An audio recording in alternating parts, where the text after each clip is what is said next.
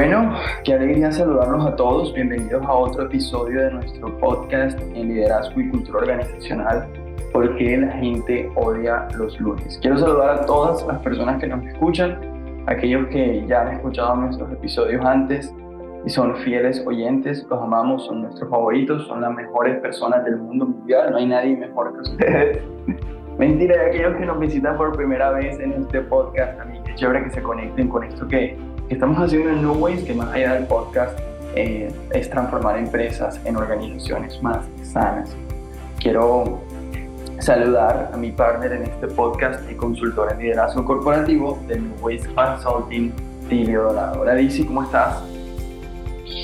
Pipe, ¿cómo estás? Estoy contento. A las personas que van trotando, pues sigan trotando. A los que están en la playa, porque les encanta la playa y porque su trabajo se los permite o porque simplemente no han conseguido trabajo, pues utilicen este espacio para, para inspirarse y, y, bueno, para reflexionar también. manden su hoja de vida a talento arroba Es en serio el comentario. Tenemos una línea de reclutamiento y podemos ayudarte a encontrar trabajo. Eh, Dice, me tiene muy emocionado la conversación que vamos a tener hoy, porque yo creo que una de las principales razones por la cual la gente odia los lunes, no quiere ir a trabajar, se levanta y dice, es lunes, odio mi vida, odio todo lo que hago, es porque podrían estar enfrente de un líder que no sabe inspirar. Y, y ese episodio, este episodio se llama así, se llama El líder que no inspira. Así que lo primero que quiero preguntarte para iniciar es, eh, ¿qué crees de la inspiración en las organizaciones? ¿Cómo se ve una organización inspirada y cómo se ve una organización cuando le hace falta inspiración? Bueno, lo, lo primero que yo quisiera decir acerca de la inspiración es que eh, en el pasado, ¿verdad? El liderazgo eh, era un poco más autoritario y a la gente le bastaba con el autoritarismo para simplemente obedecer o para seguir una persona.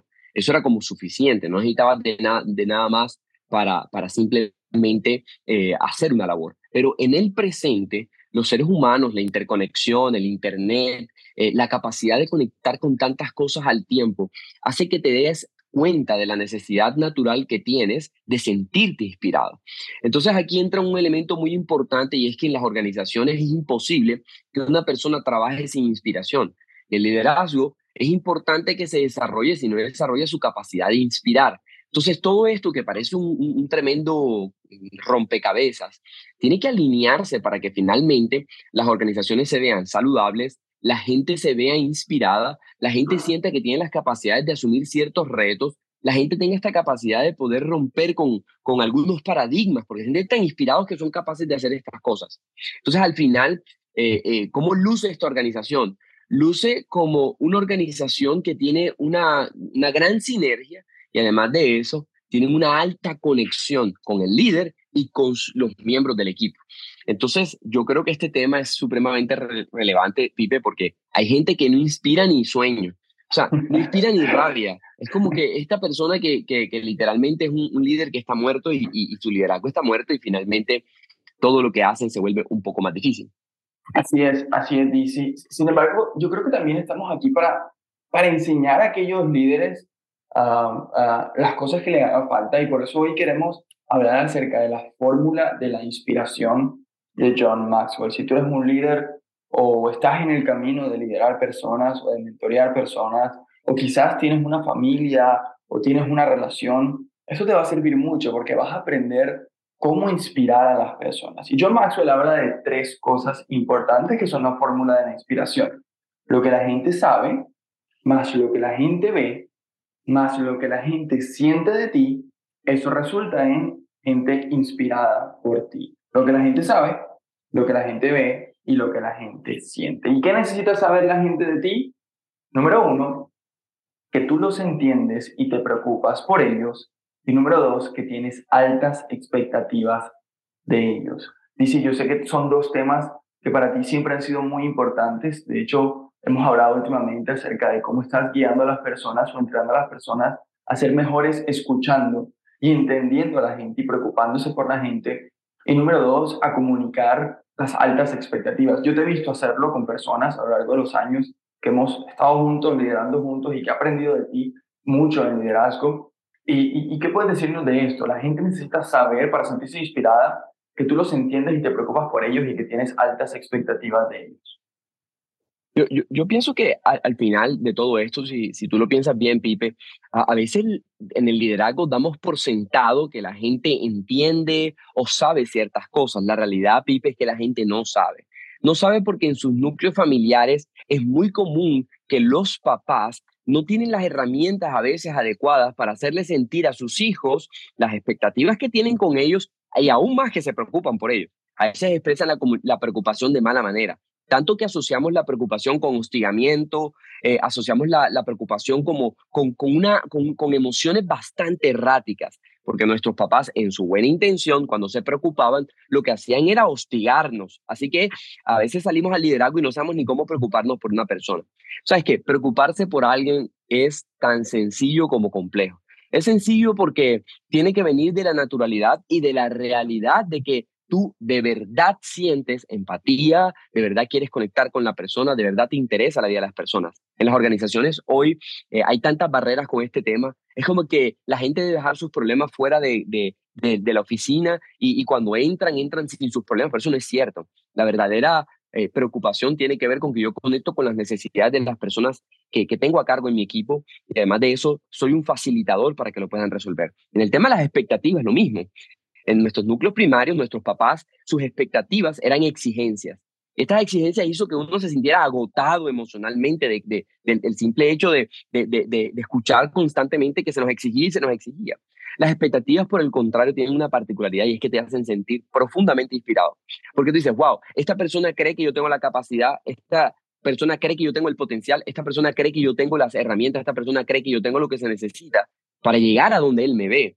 Entonces, cuando yo veo a alguien que genuinamente se interesa en mi vida, de cosas que ni siquiera tienen que ver con el trabajo, y además de eso, puedo ver en Él que, que me hace saber que, que, que tiene esta, esta, esta sensación conmigo, como si yo tuviese estrella, tú me haces sentir profundamente inspirado. Yo a ese líder lo voy a seguir a muerte, ¿verdad? Y, y, y, creo que eso es muy, muy importante entenderlo. Claro, así es, así es. Qué bueno esto. Yo yo creo que, creo que también hemos crecido con esta premisa de no comuniques halagos, porque la gente después se la cree demasiado. Uf, salvaje. Sí, sí, y yo creo que eso hace mucho daño en realidad, porque yo creo que no debe haber un límite para tú hacerle saber a la gente cuán orgulloso te sientes, cuán, cuán buenos son en su trabajo. Si tú comunicas halagos y la gente no los recibe bien, tú lo que tienes es un problema de reclutamiento. Te has rodeado de las personas incorrectas.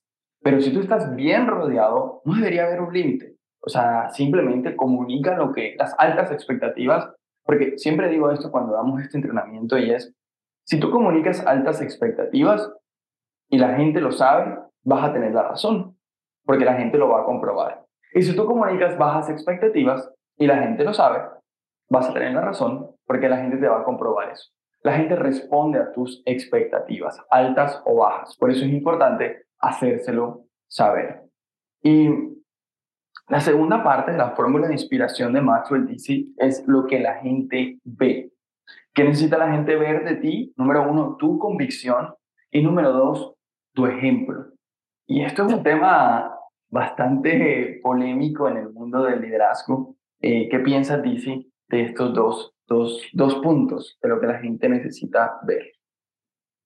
Sabes que eh, algo muy importante y, que veo que rompe demasiado el liderazgo es que a veces los líderes eh, se nos olvida fácilmente que no tenemos esclavos, tú sabes, como que queremos que la gente haga ciertas cosas que nunca nos han visto hacer a nosotros mismos. Por ejemplo, hablamos de amabilidad, pero el líder es una persona súper tosca, con pocas habilidades de interconexión. Hablamos de sacrificio, pero el líder deja al equipo trabajando hasta las 3 de la mañana, pero se va.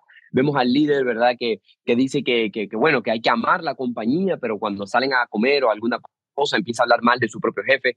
Entonces, esta disonancia hace que ahora no solo no sé lo que, lo que piensas, ni si te preocupas o las expectativas tienes, que tienes de mí, sino que ahora lo que veo es totalmente contrario, totalmente, absurdamente contrario a lo que se supone que debe ser un líder. Eso va a romper la inspiración de la gente, porque yo no quiero seguir a alguien que es un hipócrita, que además de eso tiene tantos puntos ciegos que es evidente que un niño de dos años se diera cuenta que está haciendo ridículo como líder y el único que no se da cuenta eres tú. Y es muy común en nuestra experiencia en Nubes llegar a lugares donde el líder dice, no, yo tengo una conexión con mi equipo, yo siento que mi equipo me ama, darían la vida por mí, pero luego te rodeas con el equipo y dices, no, ese gordo, calvo, inmundo, ojalá se muera, le dé cáncer de próstata y se le caiga. Y tú dices, wow, tanto odio tiene la gente con, con, con, este líder y el único tontín que no se da cuenta, pues es el líder. Entonces, la gente está viendo, Pipe, la gente ve. Mi amigo, si tú estás escuchando este podcast y tú crees que la gente, por el simple hecho de ser un líder, agacha la cabeza y te dejan de mirar, quiero que sepas que si hay algo que inspira a la gente, es lo que ven que tú haces, cómo lo haces, cuándo lo haces y sobre todo por qué lo haces. Entonces, esto es tremendamente inspirador. Así es. Yo, yo, yo, creo que, yo creo que el liderazgo es uno de los grandes privilegios que tengo en mi vida, la verdad. O sea, yo amo desarrollar personas, amo ver cómo encuentras a alguien y tiempo después de andar junto contigo, a tu lado, en la empresa, en lo que sea que hagan, es una mejor versión de esa persona. Sin embargo, todo privilegio en la vida tiene una responsabilidad.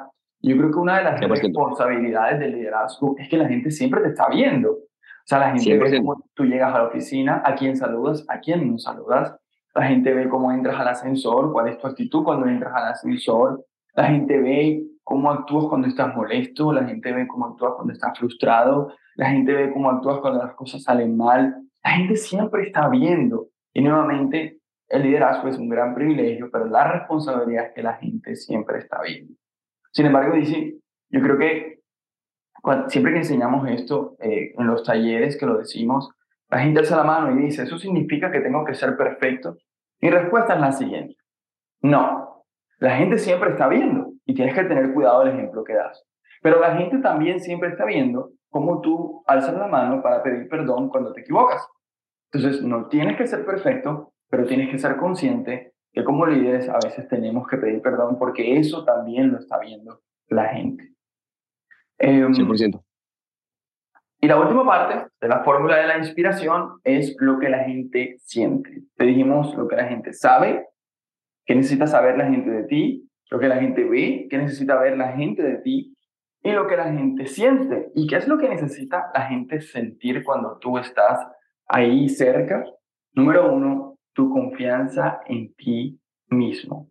Mira qué interesante esto. Pero piénsalo bien. Nadie quiere seguir a un líder que tú ves que duda de sus capacidades. Es como si, si te montaras en el carro con alguien que te dice, yo no sé manejar muy bien. ¿Tú te montarías? No, no sé, eso es como, como el meme de, del tipo que te mira y te dice, esta vida mugrienta, ¿verdad? Manejando a 150 kilómetros por hora. Total. Entonces, al final creo que parte de poder liderar en lo público tiene que ver con la intimidad, tener espacios donde crezcas en tu autoconfianza para que cuando estés en público la gente te vea y la gente sienta que tú eres una persona confiada. Que puedo confiar en esta persona porque, porque él me va a guiar bien. Sabes que una de las cosas que pienso respecto a esto, Pipe, es que a veces nos damos cuenta cómo eh, tenemos unos círculos de influencia y, y, hemos hablado un poquito de eso, pero en el, en el círculo público, la gente no puede saber tus temores. En el círculo privado, la gente no puede saber tus temores hay cierto tipo de personas a las que tú puedes comunicarles estas cosas. No todo el mundo está listo para ver tus puntos de debilidad, no todo el mundo esté... Esto no se trata de levantar un, un escudo de perfeccionismo, se trata de sobre qué mesa te apoyas sobre cuál es la mesa que te, te, hincas para poder levantarte. A veces cometemos el error y, y, hablamos con las personas equivocadas y estas personas luego utilizan esto en tu contra porque no entienden lo que es el concepto de la vulnerabilidad y lo saludable que es para un líder no tener que mostrar algo que no es. Y, me encantaba lo que decías, como que tienes que ser perfecto. No, no, no se trata de que seas perfecto, pero se trata de esta capacidad de tener coherencia en la vida. Si dices una cosa, la sostienes en el tiempo si no lo puedes hacer, te disculpas porque no lo puedes hacer. La gente quiere sentir eso, quiere sentir una persona real, tiene un líder de verdad enfrente de ellos. Así es, así es. Y, y por último, dice, yo creo que la gente también necesita sentir tu gratitud y tu admiración hacia ellos. Yo creo que el liderazgo tradicional demanda gratitud y admiración. El liderazgo moderno la da. Y producto de darla, la gente termina inspirada. Y cuando la gente está inspirada, va a hacer cosas que tú ni siquiera estás pidiendo. Van a ir más allá porque no están actuando, como tú decías al principio, sobre una orden, están actuando sobre inspiración.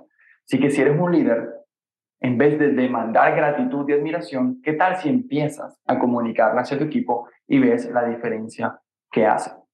Dice, ¿algún comentario o algo que quieras decir a la gente acerca de la inspiración para cerrar este episodio de podcast? Yo eh, simplemente cerraría diciéndoles que la inspiración empieza contigo mismo. Si lo piensas bien, eh, la primera persona con la que debes saber que te preocupas por ti mismo, que tienes altas expectativas contigo mismo, es obviamente contigo. Eh, lo segundo, ¿verdad? Es que lo que haces para que la gente vea, en realidad lo estás haciendo para verlo en tu propia vida. Y por, lo, y por último, estas cosas que quieres que la gente sienta, primero empiezan contigo. Tienes que empezar contigo. Cuando tú te sientes inspirado, siempre es más fácil que las demás personas tomen de esa inspiración y se sientan inspirados. Creo que el mayor reto está en no perder de vista que tú eres la fuente como líder de inspiración del lugar en donde te encuentras. Y luego se vuelve como una sinergia en donde la inspiración del equipo alimenta tu propia inspiración y eso te lleva al siguiente nivel de liderazgo. Espero que hayas terminado de trotar, espero que te estés limpiando el pronunciador y que esté acabando tu, tu, rutina de la mañana, ¿verdad? Este lunes y que ya no estés odiando tanto el lunes. Así que me ha encantado este, este tema de el líder que le inspira, Pipo.